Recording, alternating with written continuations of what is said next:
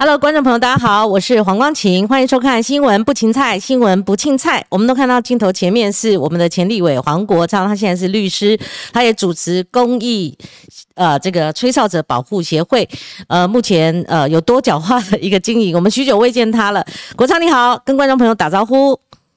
国昌，冠军姐好，各位在网络前面的呃观众朋友、网友大家好。是我特别要祝黄国昌今天。生日快乐，生日大快乐！国昌，你几岁啦？呃，我属牛的，四十八了。你有四十八啦？有有有有有啊，看不出来啦。哈。谢谢谢谢，祝你生日快乐！好，这个狮子座，狮子座对吧？对，狮子座。嗯，我们经常看你在脸书上还有发文，而且你最强项就是说，你总是会有来自呃特殊管道的一些内幕，那不时的会有。爆料，好，这是你以前在当立委的时候，就是。但我们先聊聊吧，你最近近况如何？就是，其实当时我觉得有一个 miss，什么叫 miss 呢？就是说，你如果名列时代力量第一名的话，那该有多好嘛？哈，这个可能战力对时代力量来讲会强多了。这我我我敢给供哎啦。那你不做立委以后在忙什么？呃，其实大概两个部分嘛，一个就是呃，回到我本来法律的专业，对，那呃，在执行律师业务，嗯，那当然我执行律师业务有我自己筛选案件的标准跟内容是相对而言，呃，比较不太一样的，哦，那当然，呃，这个部分的时间大概占了百分之五十。嗯，占一半，就是嗯，对，专门呃从事自己养家活口的 专业工作。那另外百分之五十呢，大概就还是持续的跟一群朋友投注在关关注于公共议题，那以及对于台湾还有我们下一代发展重要的事情上面。是，那有一些事情可能过去在立法院的时候，呃，自己可能。呃，也比较没有那么深入的去去了解，是是。那特别是在有关于地方的治理、城市的治理，有很多可能在跟我们一般的人民食衣住行娱乐攸关的呃地方城市治理的议题上面，是。那呃，持续的在做一些政策的研究，那也找了很多的。呃，曾经在地方政府层级担任过政务官的专家学者们，是，然后一起来讨论，像从交通啊，从教育啊，嗯，那当然，呃，刚刚光庭姐所讲的公益接力以及缺少者保护协会，这个是跟一群来自于法律、金融还有媒体的朋友，嗯，大家共同合作，因为我认为。连人治理的这一个理念，嗯，不管是在我们公部门的清廉政治，嗯，还是私部门，我们讨论到公司治理，有关很多股东还有投资大众的权益，对，都是很重要的事情。那当然，这个部分呢，呃，牵涉到不管我们讲连人治理、公司治理，还是金融监理，保护我们一般纳税者、投资大众的权益的时候，一定就会跟。目前现行在运作上面可能出现的一些弊案，嗯，那以及这些弊案的揭露，那以及后续的处理，还有吹哨者的保护会连接在一起。是，所以我现在有另外一半的时间是在做这方面的工作。好，就五十五十哦。其实黄国昌他即使不做立委了，他的能见度还是很高哦，新闻性还是很强哦。他过去的强项在金融。弊端的揭露、司法改革、城市治理跟土地正义哦，那这个是我采访来的。那当然对政府的监督还有政治的理解程度，那不在话下了哈。那我今天呢，把黄国昌换了一个身份，等于说我有点 A 他了。我 A 他干嘛？因为我们的节目《新闻不芹菜》，我们未来会建构，从今天开始就。启动了，我们会建构一条就是重磅评论线。这个重磅评论线呢，我把我们的重磅评论员呢封为我们节目特属专有的所谓的特派评论员。黄国昌，希望你帮我们打响第一炮哈。那 观众朋友也可以留言跟我们建议哦。事实上，我们有几个已经锁定的这个名单，也是我的好朋友了哈。当然，就是说我们有几个呃人选，但是你们也可以。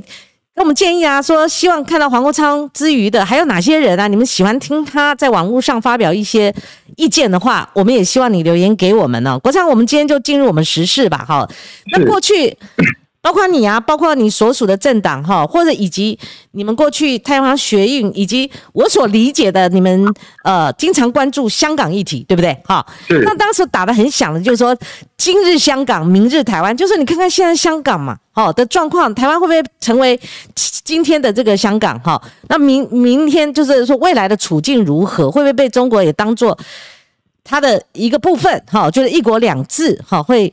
落实在台湾，这个都是我们台湾现高度关注的议题。但是我们今天主轴不是放在香港，但是有一个 slogan 也是套用“今日香港，明日台湾”，就是最近。哦，我跟你讲，媒体谈这个议题非常的 hot，然后整个收视率上扬，就是阿富汗变天的这个问题哦。所以有一句 slogan 就“今日阿富汗，明天台湾”。那大家针对赵抗部分比较多，因为他讲的比较激进或者比较明白了哈，甚至挑战蔡英文。他的说法就是说，把台湾激近乎等作现在的阿富汗了哈。然后那谁是塔利班呢？以及延伸出来就是说，美国一定会弃。背弃我们，就像背弃阿富汗一样。那甚至有人反击说：“哎，现在比比过去一九四九年败逃的这个国民党倒是比较像。”国昌，你的看法呢？呃，其实我觉得在讨论这些事情的时候啊，哈，有两个重要的原则必须要抓到。好，第一个是对于历史事实的脉络，必须要有正确的掌握。嗯。那第二个是对于目前整个呃在全球政治的发展的环境下面，嗯，阿富汗的事情在国际社会上面的看待，嗯，那我觉得必须要掌握这两个主轴了以后，你才能够回归到台湾来看这件事情的时候，嗯，从过去历史的教训给了我们什么启示？从现在国际关系的发展，台湾应该做到哪些工作，以及？我们接下来必须要努力继续的课题。对，那总总结的来讲，我相信这两天的讨论应该是可以充分的去论证说，嗯，今天阿富汗，明天台湾，这根本是一个完全错误的命题。好，不管是我刚刚所讲的，呃，从历史发展的角度，还是从目前国际关系的角度，嗯，从这两个角度来看，这样子的类比都不对的。嗯。但是我必须要说的事情是说，我们如果期许台湾，嗯，在保有我们自由民主的同时，那能够进一步的去迈进国际社会，那跟其他的国家在我们共同价值的基础上面去保持友好、合作、健康的关系的话，那我们在看待这些在国际上面发生的事情的时候，对，我们必须要真的很诚恳的去看待说，哎。我们自己在这个工作上面，嗯，我们接下来要努力的方向，对，而不太适合各自的用自己个人的政治立场或是党派的利益，嗯，来去做切割式片段的评论，因为这样子的呃讨论的层次呢，不仅我讲白的是很多，嗯，那同时另外一个呢，对台湾也不会有什么太有建设性的。不会太有生产性的一个启示出来。是那，但是其实大家如果冷静的哈，把各个政党在观察阿富汗的事件哈，从政治攻防的角度各取所需的，只截取一段自己想要的来做自己的政治宣传。嗯，就是把这个部分先把它放在旁边哈。虽然大部分现在舆论上面的讨论，不管在网络上面、媒体上面。其实大家可以看到的，在国内的讨论跟新闻比较多的是这个层次哦。对。但是，嗯，即使是这个样子，我们就以呃蓝绿哦蓝绿两大阵营的呃所谓的政治领导人哦，包括了我们现在的蔡英文总统，对，还有前总统马英九先生，嗯，那以及可能国民党现在的其他的一些台面上面的政治人物，嗯。大家可以发现一个重点，就是这些台面上面的政治人物，大家在喊的都是“台湾必须要自助才能够忍住”。嗯嗯，也就是台湾人从过去到现在，我们都是很努力的，靠着我们自己的力量，嗯，在美国以及其他盟友的协助下去捍卫。追求争取台湾的民主自由。嗯，而在现在的这个情势下面，嗯，我们必须要在对抗外来的侵略的时候，我们必须要团结。嗯哼，我们必须要把自己准备好。对，我们必须要在各个层面上面去增加台湾的实力。嗯，那当然，在这个过程里面。外交的工作跟国际社会有共同价值的友人，嗯，我们尽我们国际社会一份子角色应该所承担的责任的同时，嗯，那也针对我们共同所拥抱的自由民主人权的这个价值，跟国际社会共同来努力，嗯，我觉得我刚刚讲的那个层次上面的问题，嗯，其实大家冷静下来想的话是说，其实我觉得。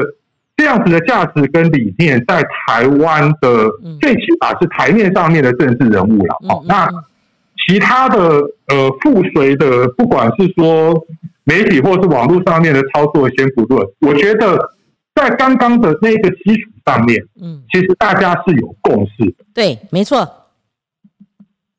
因为但我们必须要先认识，哦，这个是有一个呃很重要。这个价值大家是有共识的，那我们才有可能说去谈说好，我们在面对外来侵略的时候，嗯，我们必须要团结，嗯，因为你你你不能够错的事情哈，是说你你一方面在喊说对抗外来侵略的时候要团结，嗯，话讲的很好听，嗯，可是实际上面大部分的时间，你其实全部都是在为了国内里面的政治利益。在搞斗争或是渗透分化，对，其实这个不是一个太健康的处理的方式。是。我的意思是说，在国内的呃公共政策上面，嗯，好，甚至我们的外交上面，嗯，大家可以理性的在公共政策的基础上面，嗯，来去讨论我们有什么样不一样的策略跟看法。对，在公共政策议题上面去做论辩，嗯。那但是有一些以台湾两千三百五十万人民最大的利益出发，我们所应该保持共同的 common ground。嗯，我觉得这件事情要先守不住。嗯，好，呃，我其实我插一个话，我用白话文讲啊，或许不够精准，但是某种程度大家听听啊，就是说，就像一对男女嘛，交往多年。那个男朋友一直跟你保证说，我未来绝对会娶你，我对绝对不会背弃你，我不会劈腿哈。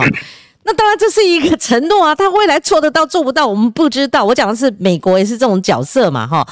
那至于如果你看看中国，中国如果这个男人他会家暴的话，我们可以去验伤嘛，或者说另外一个男人就是我们讲说美国嘛，他。跟我们固定交往哈，那你当然自然有一个选择啊，自然有个选择。那我是认为赵康先生他太入戏。说实在，赵大哥以前啊，早期他做节目在卫视中文台的时候，我还是他的制作人啊，我都很少讲这个关系哈。那之前也固定上他的节目，可是我觉得这一次赵大哥太入戏，入戏的程度到哪里呢？譬如说，入戏到就是说他直接点名。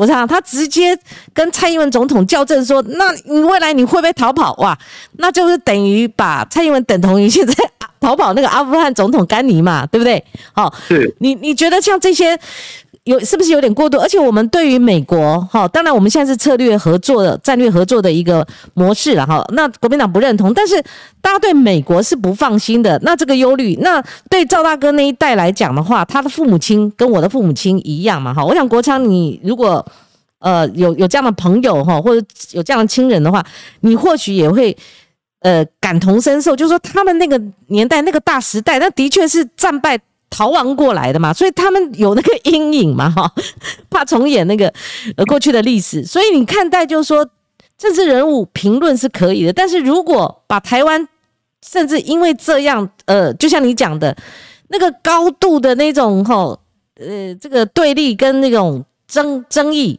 那冲突全部都上演的话，那只是乐了我们政治评论节目啊。国昌你怎么看？就有关这个，刚刚你谈到这个领域，以及呃点名蔡英文总统，甚至要求辩论。你刚才也提到，可以可以论辩嘛？嗯，对，因为呃，我相信我们在看待过去的历史事件的时候，哈，必须要比较客观冷静的来看。而且，我向来在看待这件事情的时候，我会区别掌握权力的人跟没有掌握权力的一般人民。嗯嗯嗯。任何战争的爆发，嗯，受苦受难的一定是最基层的人民。嗯，每一个人的求生的意志。嗯，他不愿意接受一个集权政权的统治，嗯，他想要离开那个地方，嗯，找到一个新的土地能够安身立命。我想我们大家将心比心，嗯嗯嗯，都可以理解，嗯。那如果真的要谈到一九四九年那个时候的政治环境的话，嗯，那你就仔细的去看说，嗯，那掌握权力的人他们的表现是什么？嗯。因为现在很多阿富汗人民呢，他们对于他们的总统 Ghani 对所提出来的批评，就是他抛下了我们。嗯，那据传啊，好，因为 Ghani，呃，我大概在七八个小时以前，Ghani 有上，呃，有直播一段八分钟的谈话。哦，当然，嗯，对对对，我要去看。当然，嗯，我。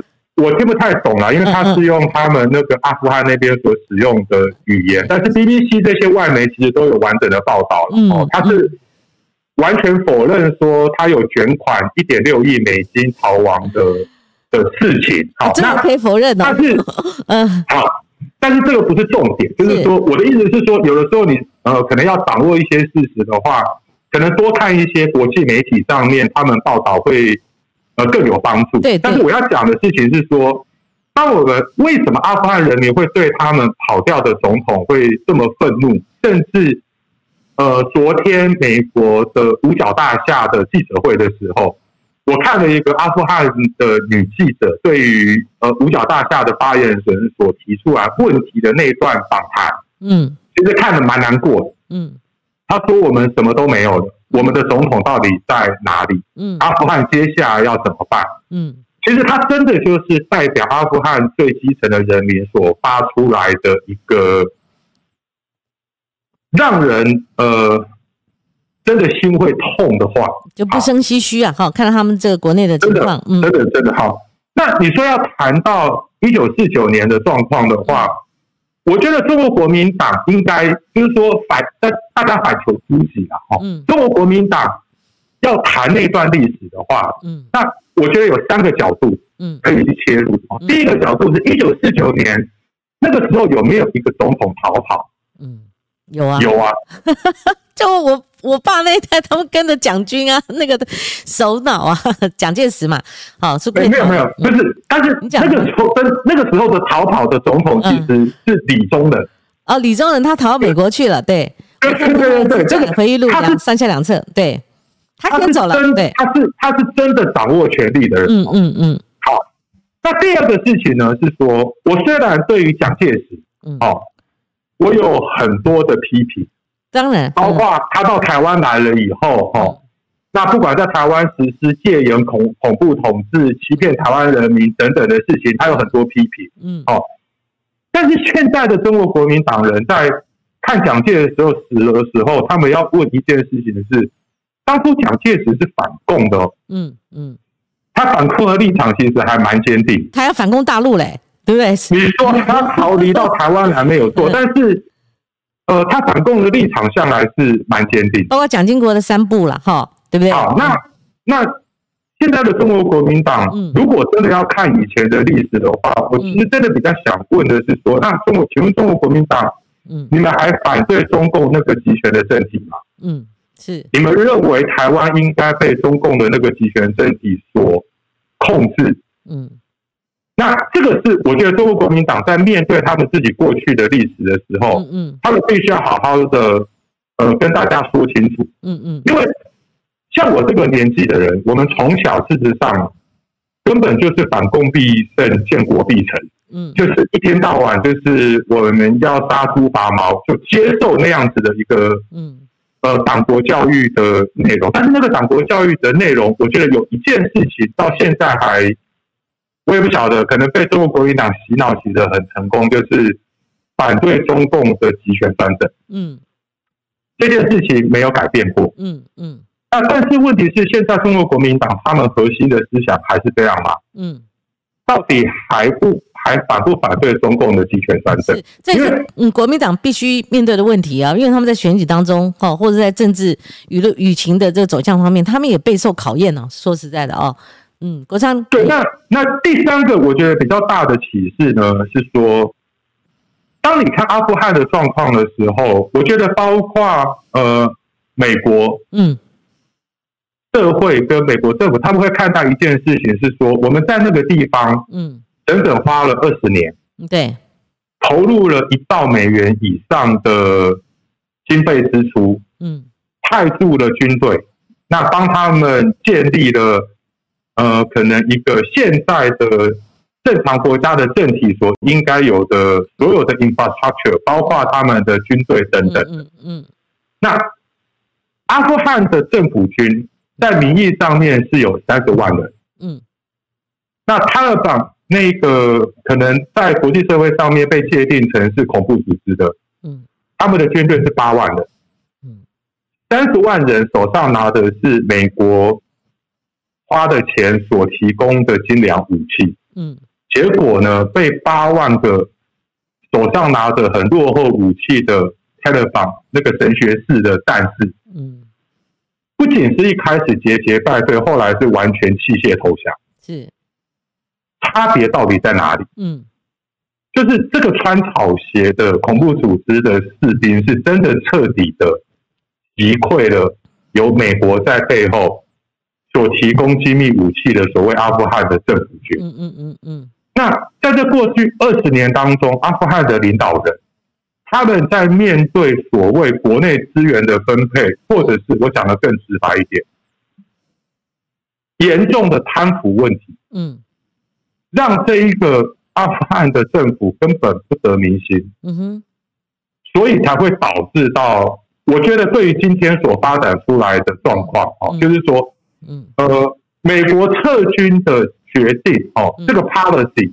嗯，其实大家看一下就会知道，那是二零二零年，其实在川普政府的时候就已经制定的 policy。嗯，那拜登现在，呃，他出现的最大的问题是说，在这个政策下面，他实际的执行上，嗯，出现了很严重的问题。嗯，包括了说，呃，他对于阿富汗政府跟阿富汗政府军他们能力的判断，嗯。时间点跟美国国际的盟友，包括北大西洋公约组织等等的盟国，嗯，在这件事情上面的沟通跟执行，嗯，呃，出了很大的问题，所以现在拜登才会在不管是在美国国内还是在他们的盟友之间，嗯，其实遭遇到了蛮强烈的批评。好，但是回到台湾这一边，我觉得，呃。给我们最大的启示是说，除了自助人数之外，嗯，我们到底是不是真的在守护台湾的这一件事情上面，能够取得绝大多数台湾人民共同的支持，然后在这个基础上面去检讨，不要发生过去所出现的错误。是当初。一九四九年，我必须要说，在那个之前，中国国民党之所以在中国大陆节节败退，让呃共产党用呃非常呃得民心的口号，嗯，让很多人其实那个时候其实是跑去支持中国共产党，嗯嗯，那中国共产党那个时候其实他们相对于中国国民党。那个时候所掌握的国民政府的军队的设备而言，相对而言都是比较落后的。但是他们逐渐的强大，逐渐的茁壮，是而导致中国国民党最后撤退到台湾，嗯嗯，然后在台湾这一边，呃，去建立一个他们自己认为说想要反共复国的堡垒的这件事情上面，嗯嗯，我觉得从中国国民党的角度，他应该要去。提出反省的是这个角度的问题。是我，我想我们最近都在回顾历史多了哈。那某种程度哦，其实我们应该检视现在，譬如说刚刚国昌你讲的中国政权，你何以去远溯说一九四九年国共发生什么事情？其实现在中国政权就可以检视啊，而且是非常有必要来检视哦。那你过去反红梅这个形象是非常鲜明的嘛？那你最近也在反，甚至关注红色资本进到我们重镇，哪一个重镇？就是让我们的国家科学城的这个物流体系。受到掌控哈，那这整个来龙去脉，我们看我们的图示哦。那国昌给我二十几页，但是我们取了其中三页哦。您靠您来建构这个议题，说起来非常重要。但是呢，我看到财讯的封面哈的报道，然后有少数的媒体哈有有关注，但是事实上这个议题呢，黄国昌他现在还在追踪哈，还没有完全这个告一段落。可是我们看到媒体哦，似乎。有闪避，甚至不愿意探讨的这个现象啊，当然，这个你自由选题是一回事了啊。但是这个问题如果是很重要的哈，可以动摇国本的话，那我们媒体呈现的是一个另类的现象哈。所以国昌，你帮我们建构吧，这个议题我很有兴趣，而且呢，我们的节目哦，不分什么颜色哈，不分生硬或是软调的，我们都吃哈。所以跟我们观众来建构一下，虽然你在你的脸书也有揭露了，国昌来。呃，其实这件事情呢，我是到今年二三月的时候，哈，那才呃接到了一些检举的资料，嗯，那花了大概两个月的时间，嗯，那进呃进入了一些深入的调查，嗯，那本来五月初的时候要跟大家说明，但是因为呃，因为疫情的关系，那时候五月中的时候，疫情到爆发，防疫优先，那所以其实这个议题我就一直等到疫情稍微平缓了以后，那才呃进一步的把它公开。嗯，那其实它基本上呃的结论呃非常简单哦，是说科学城物流是一个我们政府的政策扶持，嗯，然后本来是属于一个半公股的公司，嗯。那但是在一连串非常神奇的股权交易之后，嗯，在二零二一年的线上，嗯，已经快要变成半中资的公司了。嗯，二零一零年的时候，嗯，二零二一年的现在，已经快要变成半中资的公司。我们看这个横向的，从二零一六年，然后一路的到了二零二一年，你看它那个圈圈图里面的水位，哈，红色跟绿色，你就可以知道这个从中间的这个分野，原先。消一半嘛，哈，那我们还可以掌握过半。和后来呢，你就看到红色整个是赤化的感觉。嗯，好，那呃，科学城物流它其实是在我们国家的科学园区里面。一开始的时候是在南部科学园区，在台南。嗯，那后来在新竹科学园区也有。它是在两大科学园区里面，对于我们高科技的产业提供物流还有仓储服务里面最重要的一家公司。嗯。那因为它提供了我们高科技的产业，包括我们的护国神山、台积电、半导体以及光电产业，包括了爱斯摩尔等等。嗯，他们重要的呃，不管是原物料、产品、备品、机械设备等等，掌握了非常重要的机密资讯。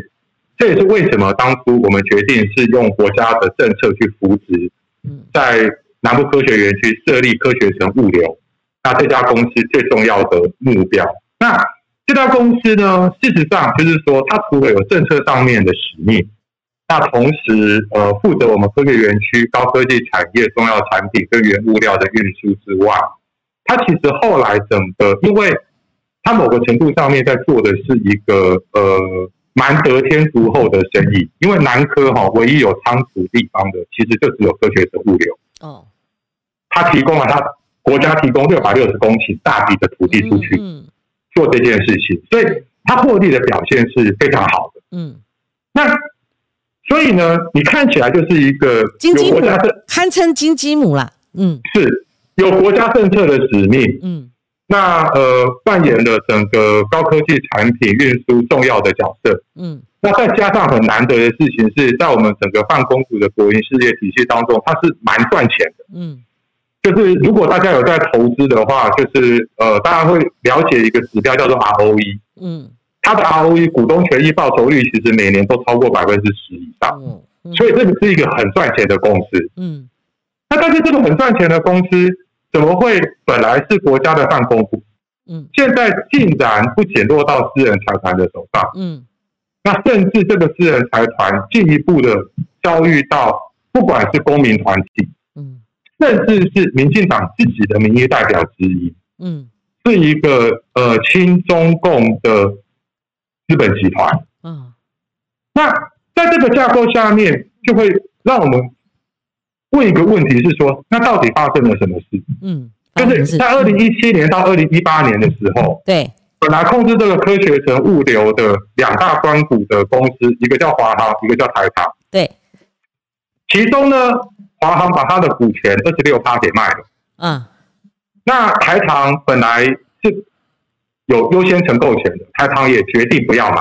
嗯哼，那等于就是呃，台糖呃华航把他的股权卖给另外一家公司，叫新竹物流。那新竹物流呢？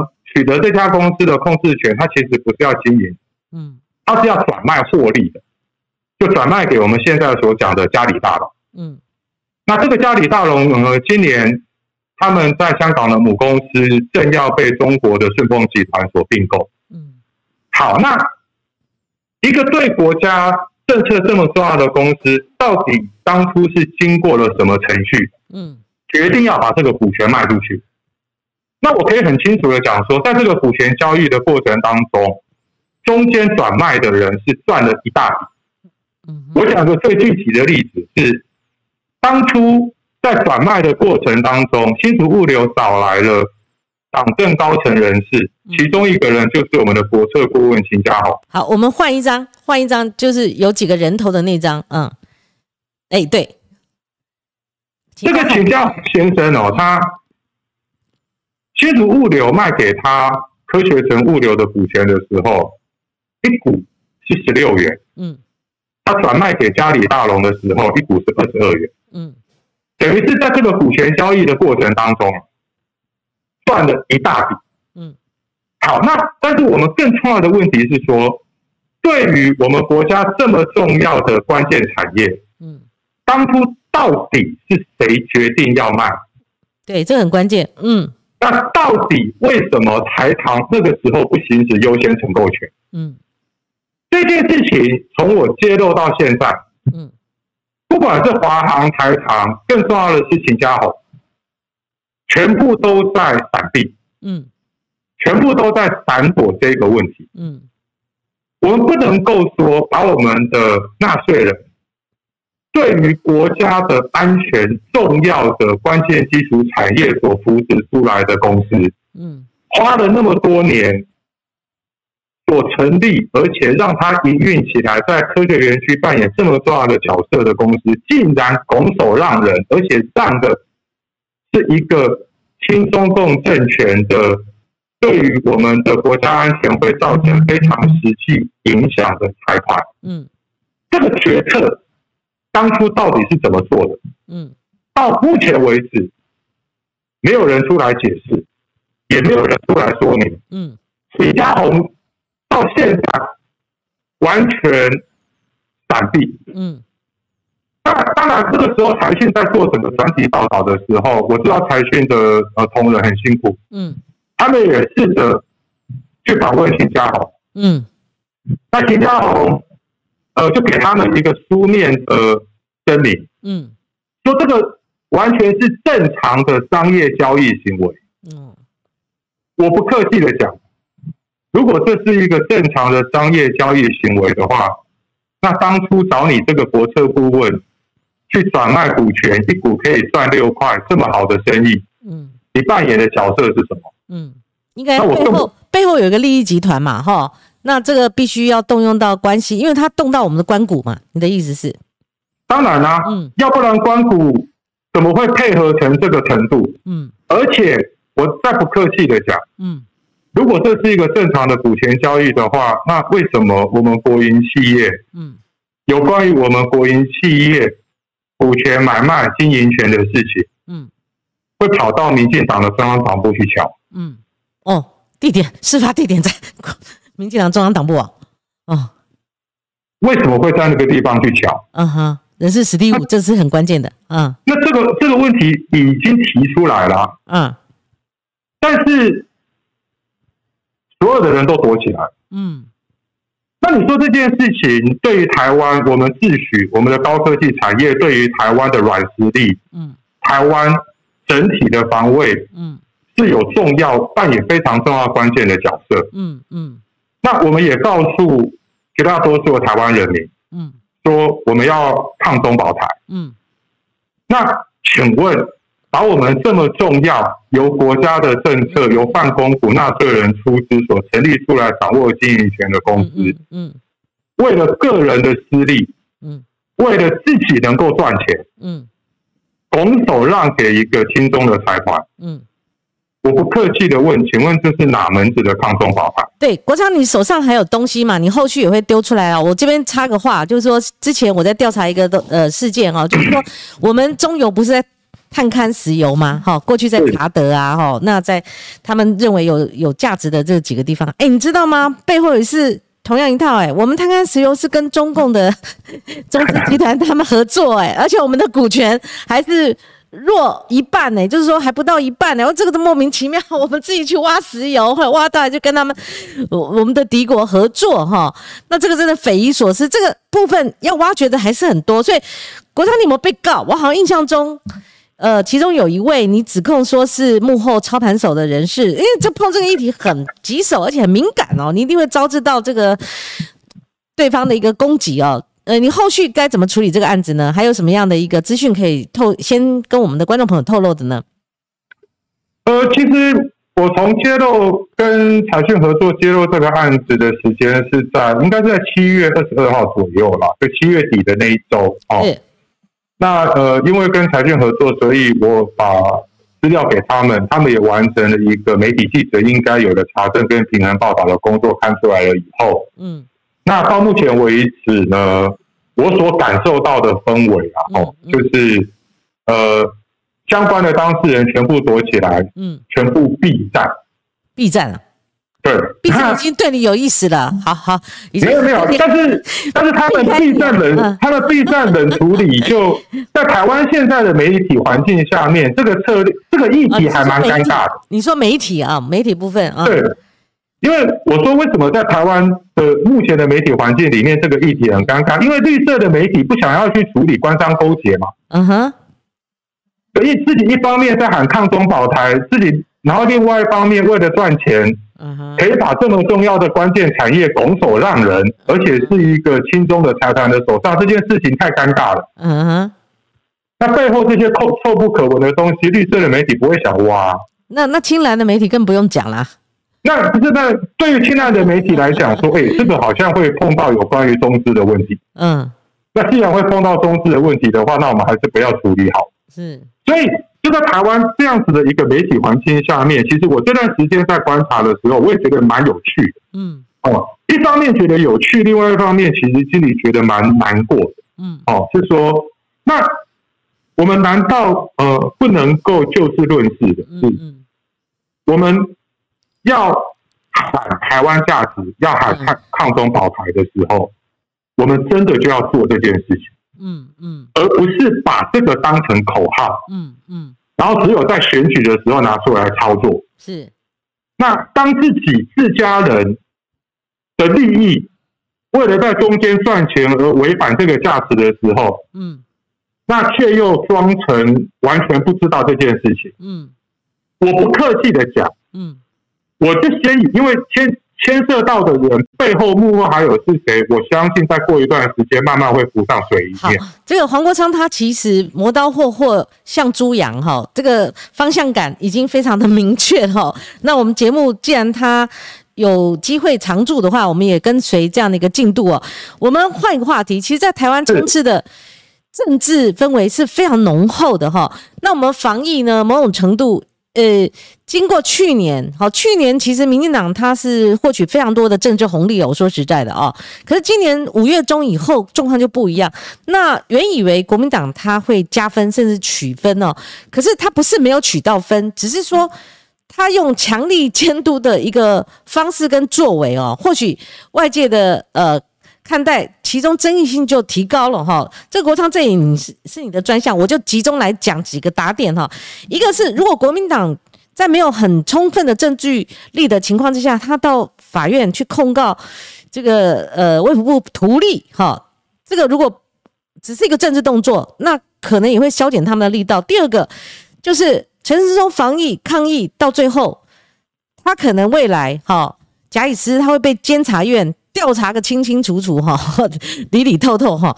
那第三个就是高端疫苗现在已经开始施打了，而且下放到年轻人，然后年年轻人趋之若鹜。可是这中间还是有非常多的科学疑义啊，那就这样稀里糊涂的就。被忽略了哈，那甚至高端疫苗，我说实在的，就我个人立场来讲，我看到非常浓厚的政治力介入哈，那科学性就被削弱了，它俨然成为俨然呢哈，不可能说百分之百，但是它俨然是成为一支政治疫苗。所以针对这几项，还有最重要的是两支国产疫苗，我们看到有失衡的一个状况，重高端。轻廉雅，或者两个命运最后大不同。高端呢，什么都好上去了，哈，包括股价哈，股市。那可是廉雅好像成为败军之将，哈。那这中间两场的 EUA 至少啦，或者整个流程是应该要公开透明，因为国昌以前在立法院，你们是逼将说立法院整个质询啊，或整个议案都必须要公开透明。后来有了进程，所以国昌，你针对这几个。防疫的政治氛围或者政治打点呢？你的看法？呃，我觉得整体而言，台湾的防疫表现真的在国际社会里面是名列前茅。嗯，那这个是我们必须要肯定的。对，而这个防疫表现的名列前茅，我觉得，呃，台湾的人民他们整个卫生习惯的素质以及。嗯，呃，台湾人为了要愿意为了共同防疫而牺牲掉自己很多正常的生活，嗯，或者是本来视为理所当然的权利的这件事情，其实扮演了很重要的角色。嗯，那当然还有我们在整体的工会体系上面，第一线医护人员的辛劳，以及在整个防疫体系当中，第一线医护人员他们的付出跟牺牲，也是很重要的因素。嗯，那。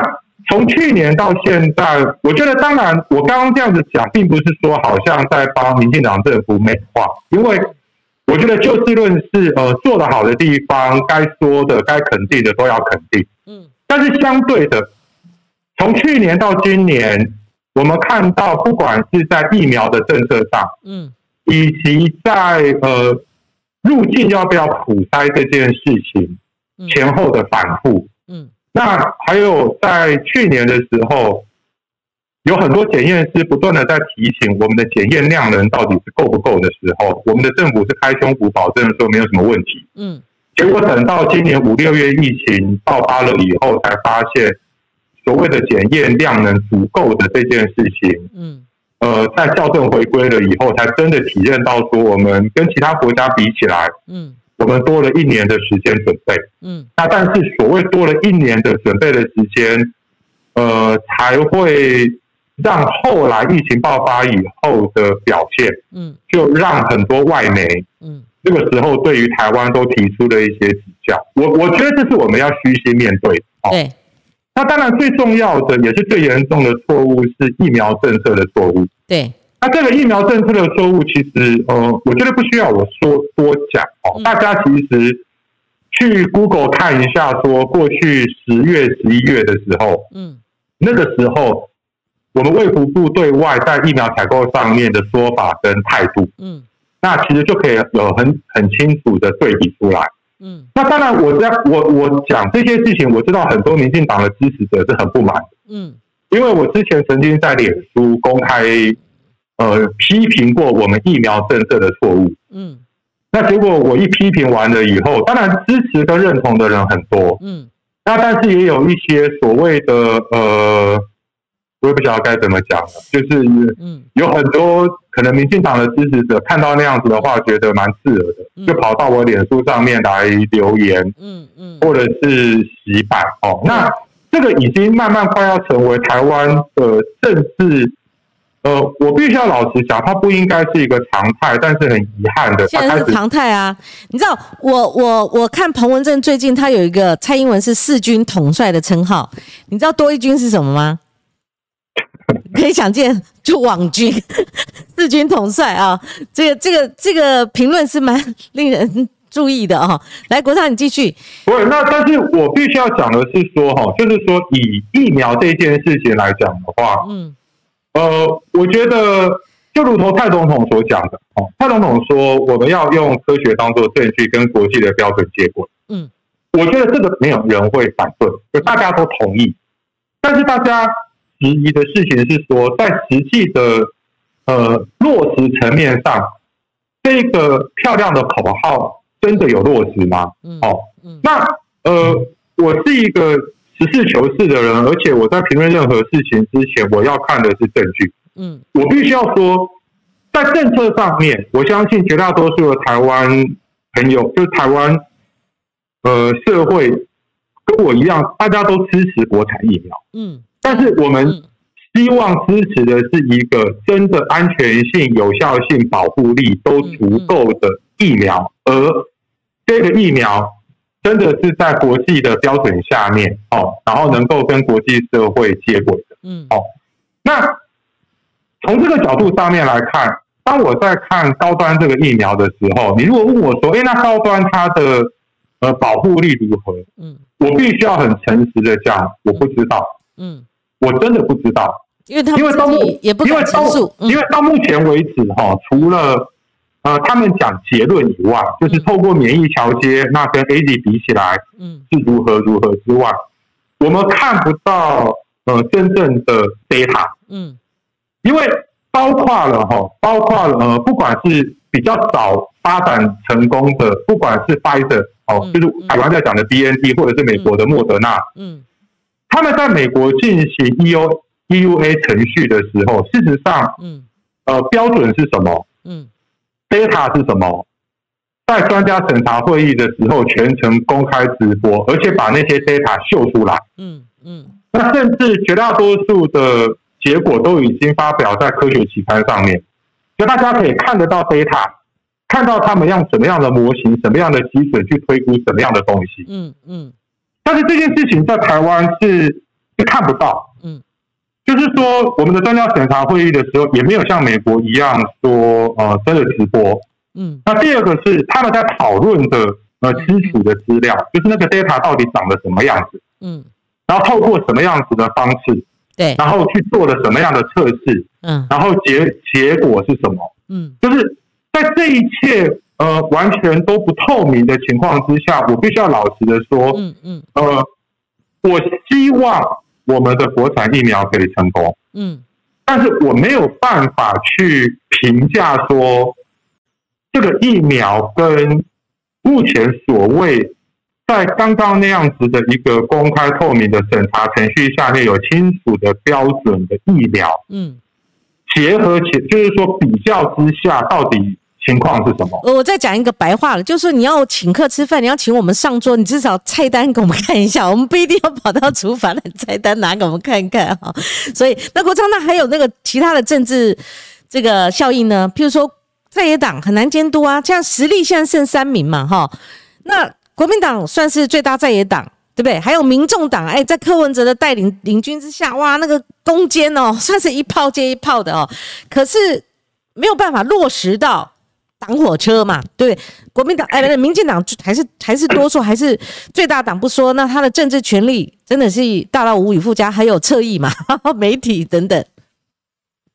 呃，我必须要说，就高就是高端疫苗的事情，我先把它说明完毕了。哦，是说，呃，我觉得美国那一边当初发展的过程，其实可以给我们很大的借鉴。嗯。因为呃，二零二零年在 COVID-19 正在整个盛行的时候，哦，其实呃，川普政府呃希望赶快给 EUA，对，就包括他们自己国内呃，你可以说某个程度上是美国自己的国产疫苗，嗯，但是那个时候美国的食药署 FDA 认为说，呃，我们不能够超捷径，嗯，因为这个疫苗攸关非常多人。他们实际上面的身体的生命健康，嗯，那也会影响到整个社会在接种疫苗以后，是不是能够真的达到防护的效果？嗯嗯。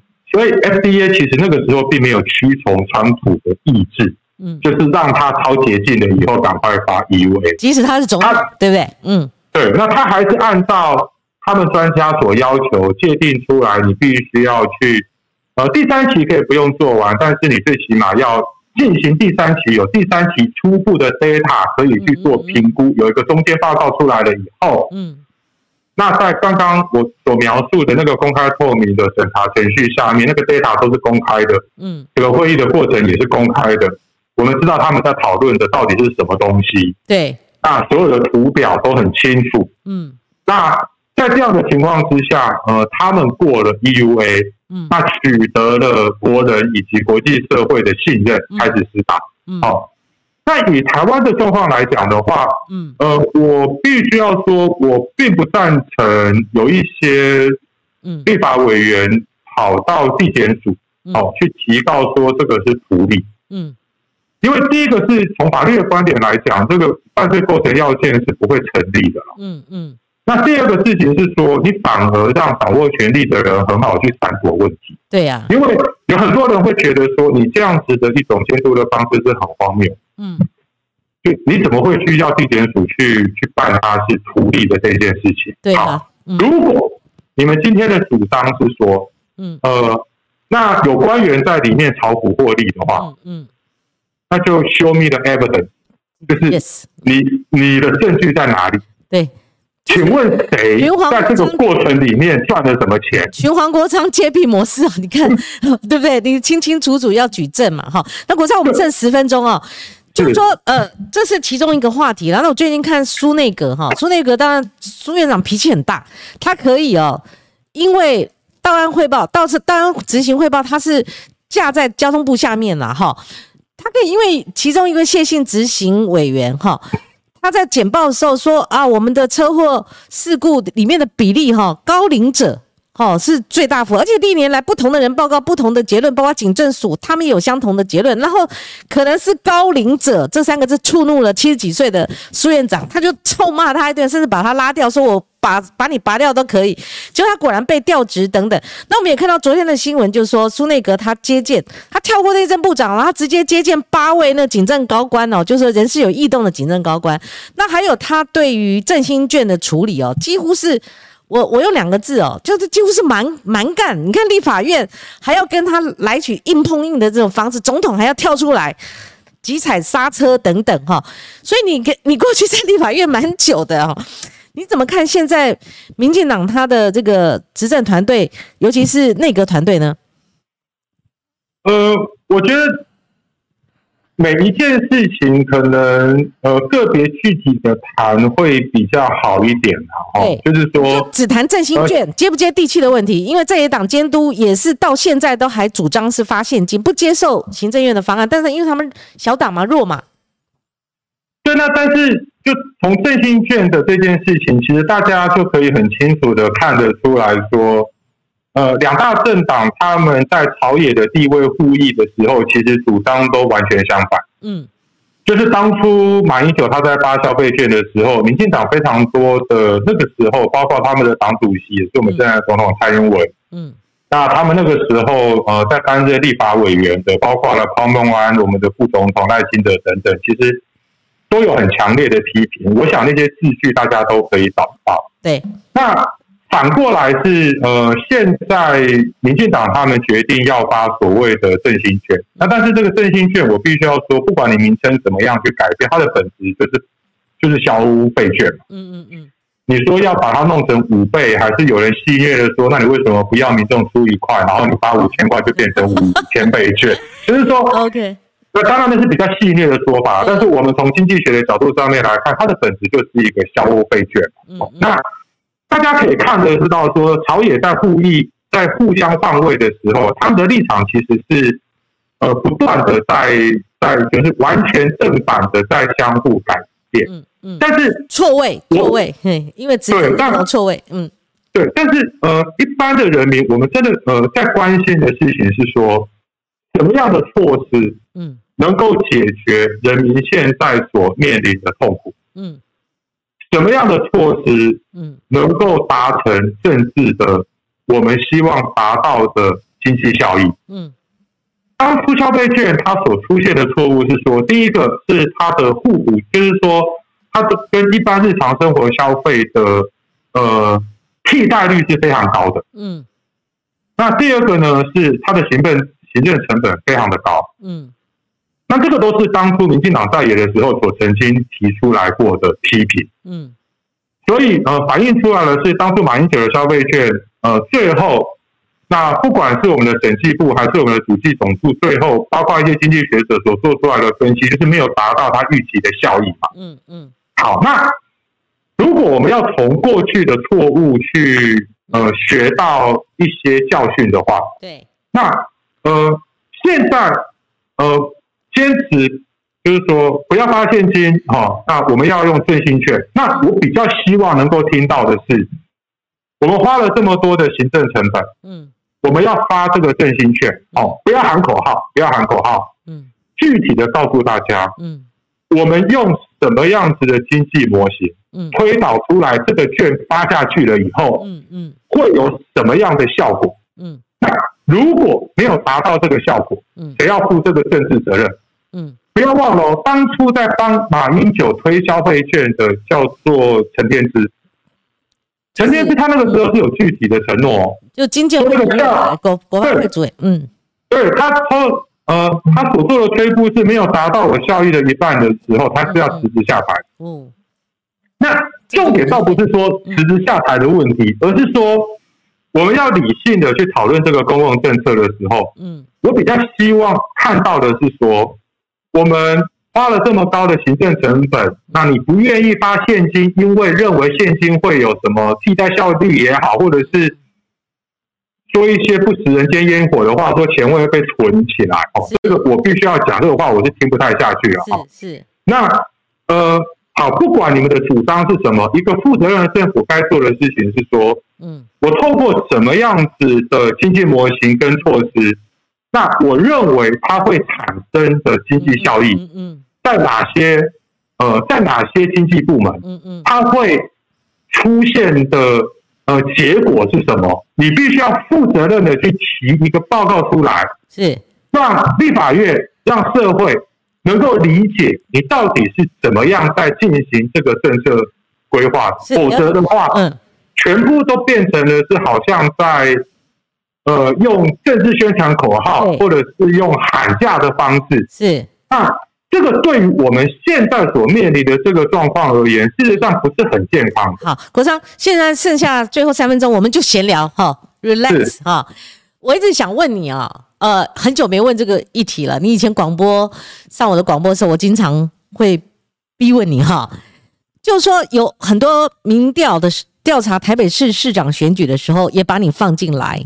哦，虽然你已经不在这个政治台面上了哈，但是你也被放进来。你自己对你未来政治的前途或是政治的意向，呃，如何？你可以不可以跟我们观众朋友说明一下？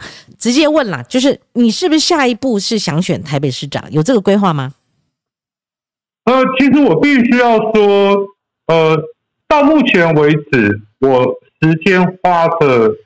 跟工作的重心，嗯，其实都不是在想选举的事情，嗯，而是在我觉得呢，台湾，我们不管是我们的下一代，或是台湾社会整体的下一步，嗯，我觉得重要的一些呃价值，它必须要真正的能够落实在公共政策上面。那怎么落实？我老实说，这个这个是我比较，这个是我比较，嗯嗯，目前的这个阶段呢，对。我比较关心的事情。那如果如果时代力量他呃，你们你们互动，然后结论是说需要你去力拼这样的一一一席市长，而且你呃关注的是城市治理，就说台北市长这个选项有没有可能可能性？我们先看有没有可能性。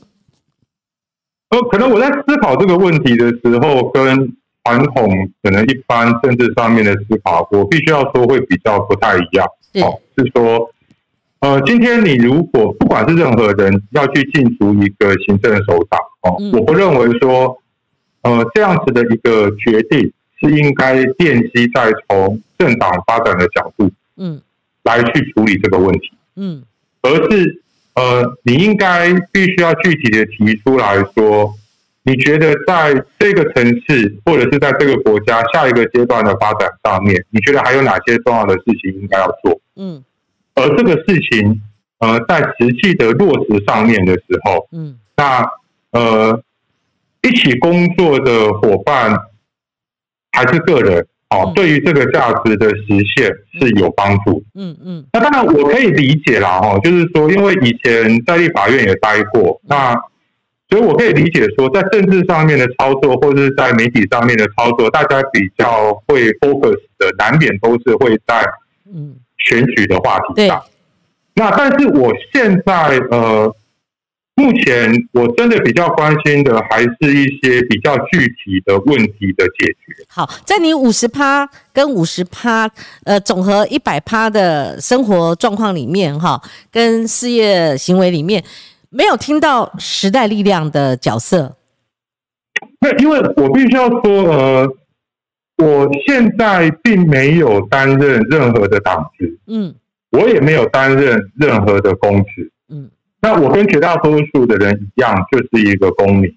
嗯，那当我们在讨论呃很多公共政策的议题的时候，嗯，其实我觉得还是要从人民的角度去出发，嗯，然后去看待很多事情，嗯，所以呃，我觉得呃，对于时代力量而言，哦，那现在有很多的党工职，嗯，兢兢业业的在他们的工作岗位上面做努力，嗯，那我觉得这个是是好的。嗯，那也就是说，对他们而言，最重要的事情是不要忘了，二零二零年的时候，嗯，有一有一百多万人投政党票给时代力量，这个是期许，这个也是责任，嗯，就是不要忘了这个托付，嗯，我觉得这个呃，从时代力量这个政党的角度来讲，它比较重要的是要去思考说，嗯，我要怎么做，我要。呃，扮演好什么样的角色，做好什么样监督的工作，嗯，那能够对得起这一百多万的选票，因为我相信这一百多万的选票绝对不是要时代力量去做小绿，嗯，如果是要时代力量做小绿的话，票就直接投给民进党就好了，选你要干嘛？要走自己的路哈，对，那个，那那，但是我必须要讲的是说，呃，现在，呃，因为我没有在政党里面扮演什么党职或者是公职的角色，嗯，好，所以。对我来讲是说，呃，任何对公共事务有兴趣的人，嗯，他们认为说，哎，我们如果呃有沟通有相处，嗯嗯，那对于我们共同理念的价值的议题，我能够提供什么样的协助或者是帮助，嗯嗯，甚至我们可以一起来做的话，嗯，那我都会很乐于接受，因为我觉得这个对台湾社会是好。好，就好像嗯，因为时间的关系，我们你必须要结论，三十秒钟，我们已经超过两分钟了。是，嗯，没有，我我的我的我的结论很简单，是说，呃，其实这个话我说过很多次了，哦，就是说我我觉得大家可以呃多花一点时间，哦，在从人民的生活，嗯，到公共政策的议题，嗯，然后到价值，嗯，实际的实践，嗯。而不是口号。是在这些层面上面，我觉得台湾的人不分党派是有很多 common ground。是，而在有很多 common ground 的基础上面，我们应该多花一点时间去做实事。嗯，我觉得这个对台湾才有帮助。譬如说，我讲一个最简单的例子。嗯，光庭杰，您当初来跟我说，哎，你觉得你要出一本吹哨人的书？嗯。哎，我觉得对于记录台湾过去哦，重要吹哨人他们扮演的社会价值，嗯，吹哨他们所呃接受的呃呃揭发的弊案，然后他们后来所面临的痛苦，以及你呼吁在制度上面，立法院不要再睡了，赶快通过吹哨者保护法。嗯嗯，我我听到你要做这样的事，我觉得很有意义。嗯，所以我就会想说，哎。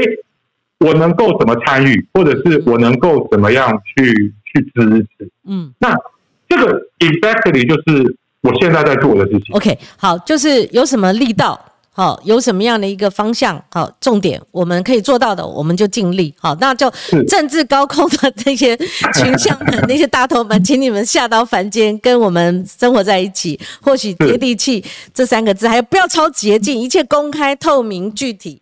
好，把目标清清楚揭露给我们。今天是黄国昌他论述很多议题里面的重点啊。今天谢谢国昌，希望你未来能够常驻我们节目，作为我们一个忠实的特派评论员。谢谢国昌，而且谢谢再次谢谢光姐，谢谢谢谢，好，谢谢各位朋友。对对，我们今天节目就进行到这里啊，很多朋友留言也祝黄国昌生日快乐，那还有提到了有一些看法哈。呃，我们呃，通通都看到了，也谢谢观众朋友持续锁定啊。那我们下个礼拜同一个时间，每周一到周四的中午十一十二点到一点钟准时收看哈。那我们下礼拜都是重头戏啊。那我们会加开一天的这个直播，那不能够多说好。希望你们锁定我们的节目，我们下个礼拜见，拜拜，国昌再见，拜拜，拜拜，拜拜。